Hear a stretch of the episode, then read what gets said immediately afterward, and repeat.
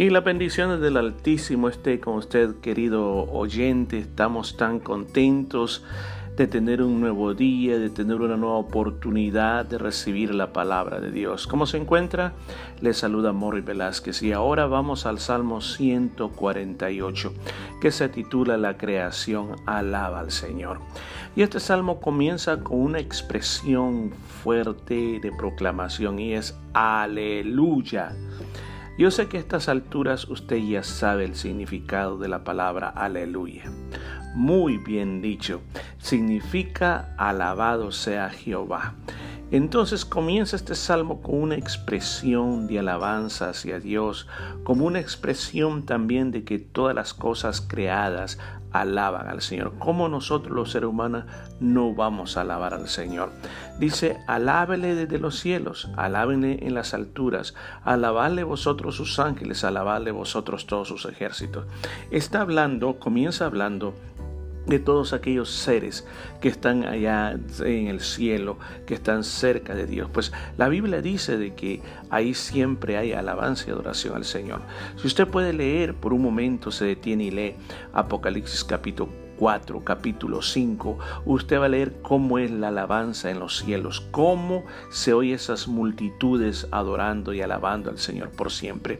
Yo creo que si usted tiene pensado en decir yo voy a pasar la eternidad en el cielo, pues comience a practicar la alabanza. Yo creo que si aquí en la tierra hay creyentes que no les gusta la alabanza, yo no sé qué van a hacer en el cielo, porque en el cielo todo alaba, como usted se va a dar cuenta aquí en lo siguiente. Dice, alabadle sol y luna, alabadle vosotras todas lucientes estrellas, alabadle cielo de los cielos y las aguas que están sobre los cielos, toda la naturaleza, todas las cosas que existen, las estrellas, existe también la luna, todo ese montón del eh, firmamento, las estrellas en el firmamento, todo, aún las aguas que están sobre los cielos, todo alaba el nombre de Jehová. Yo leí un artículo que me, llamó mucho la atención, que comenzaron a, a, escuchar que las estrellas emiten notas musicales. ¿Escuchó? Las estrellas emiten notas musicales. Otro artículo también que leí acerca de un hombre ruso que dice que todo en la tierra está asociado a notas musicales. Todo emite notas musicales. Los colores emiten notas musicales. Entonces este hombre tiene problemas para ver y él se inventó como una computadora que él se la implantó casi creo que cerca del oído o de, de la visión. No recuerdo cómo era la situación de este hombre. Pero ya que él no puede distinguir los colores, dice por las notas musicales puede distinguir los colores. Algo increíble que la música, la alabanza al Señor está en todos lados. Alaben el nombre de Jehová, porque Él mandó y fueron creados. ¿Qué mandó? Los cielos, lo que estamos hablando. Entonces la creación tiene la responsabilidad de alabar al Creador. Los hizo ser eternamente y para siempre. Les puso ley que no será quebrantada. El propósito original de Dios era que todo lo que Él creó permaneciera para siempre. El mismo salmista dice en otro salmo anteriormente que Él puso eternidad en el corazón del hombre. Dios no nos creó para morir, pero por causa de la desobediencia, entonces entró la muerte a esta tierra. Alabad a Jehová desde la tierra, los monstruos marinos y todos los abismos, todo, o sea, está diciendo todo, aún esos seres que uno dice, wow, esos grandes ballenas que, que existen y aquellas cosas que no han sido descubiertas, alaban al Señor, claro, porque ellos tienen conciencia que hay un Creador, aunque nosotros no lo podamos entender, aunque nosotros no lo podamos creer. Alabad a Jehová desde la tierra, dice, estamos llamados a que nosotros alabemos al Señor, el fuego, el granizo, la nieve, el vapor, el viento de tempestad que ejecuta su palabra, los montes, los collados, el árbol del fruto, todos los cedros. Es, en otras palabras, una perpetua alabanza al Señor en todo el planeta y todo lo que en el planeta tiene que alabar a Dios. Dice la bestia, todo animal, reptiles, volátiles, los reyes de la tierra y todos los pueblos, los príncipes y todos los jueces de la tierra, los jóvenes, también las doncellas, los ancianos, los niños. O sea, nadie se escapa de alabar al Señor. Entonces, eh, ¿cuál es la importancia de tanto que se nos está diciendo que alabe al Señor? Usted recuerda, todos estos salmos anteriormente nos están hablando de alabar a Dios. Es porque nosotros debemos de entender que la alabanza a Dios es la expresión cuando el ser humano, el habitante de esta tierra, reconoce la grandeza de Dios, quién es Dios y reconoce lo que Él ha hecho. Si nosotros por la mañana, el simple hecho, de que nos ponemos de pie un día más ya es un motivo de alabanza a Dios. El simple hecho que puedo ver, que puedo hablar, que puedo oír, ya es otro motivo de alabanza a Dios. Pero se nos pasa el día y no tenemos tiempo para alabar a Dios. Alaben el nombre de Jehová, porque solo su nombre es enaltecido. Su gloria es sobre la tierra y los cielos. No hay otro nombre. No existe otro nombre que sea más alto que el nombre del Señor. Por lo tanto, Él se merece nuestra adoración en todo tiempo y en todo momento. Él ha exaltado el poderío de su pueblo. Alábele todos sus santos, los hijos de Israel, el pueblo a Él cercano, y vuelve a terminar con otro, aleluya. Fíjese que me llama la atención que dice, Él ha exaltado el poderío de su pueblo. Nosotros debemos de alabar al Señor porque debemos de reconocer que lo que nosotros somos, como nosotros vamos avanzando en la vida, como nosotros vamos progresando en la vida, no es por nuestra inteligencia, por nuestra fuerza, por nuestra capacidad, sino es porque Dios está en nosotros. Si Dios no estuviera en nosotros, nosotros no pudiéramos avanzar, porque separado de, de Él Nada, nada, absolutamente nada nosotros podíamos hacer. Lo necesitamos en todos los aspectos de la vida. Fíjese que Dios, Dios hace el hombre, lo crea. Y cuando lo crea, ¿sabe? Dios hace que el hombre eh, reciba el amor que él tiene. Pero fíjese que el hombre, escuchen esto, el hombre separado de Dios, nada puede hacer. Dios no necesita al hombre para ser poderoso, pero el hombre sí necesita a Dios para ser exaltado.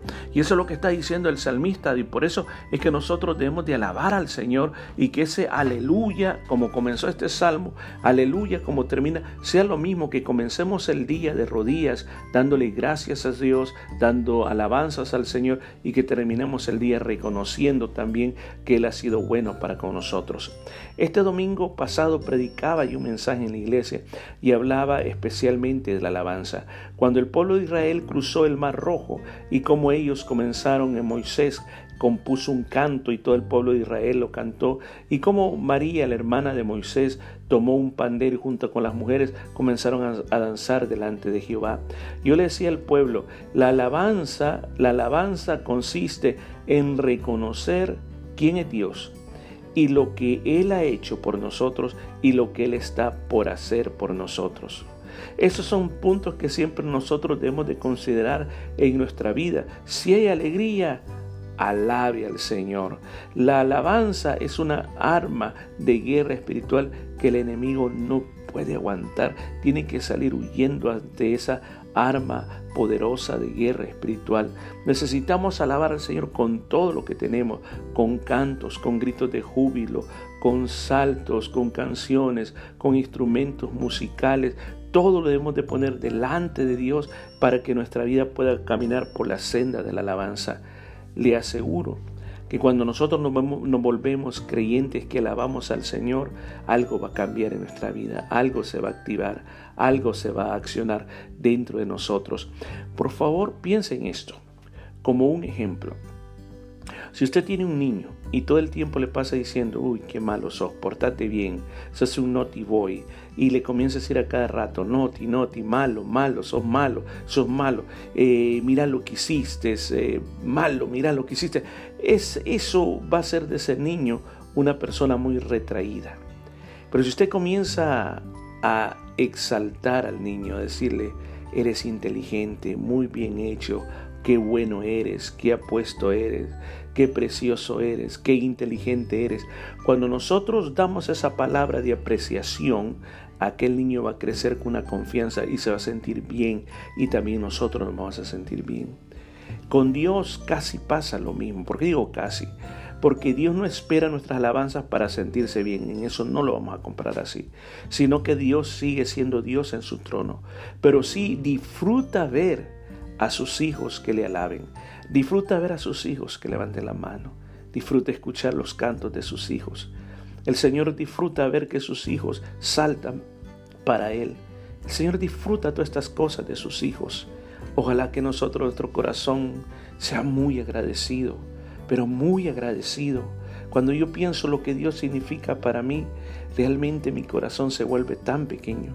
Y no solamente eso, cuando pienso todas las cosas, cómo Dios ha estado conmigo en el pasado, cómo Dios me ha ayudado, cómo Dios me ha bendecido, mi corazón se vuelve tan pequeño. Y aún más cuando pienso lo que Dios va a hacer, yo no sé lo que Dios va a hacer conmigo, pero sí sé que si Dios está conmigo, cosas grandes van a pasar. Por eso yo quiero hacerte una invitación a usted que nos está oyendo. Sin Jesucristo no somos nada. Sin Jesucristo vamos a la perdición.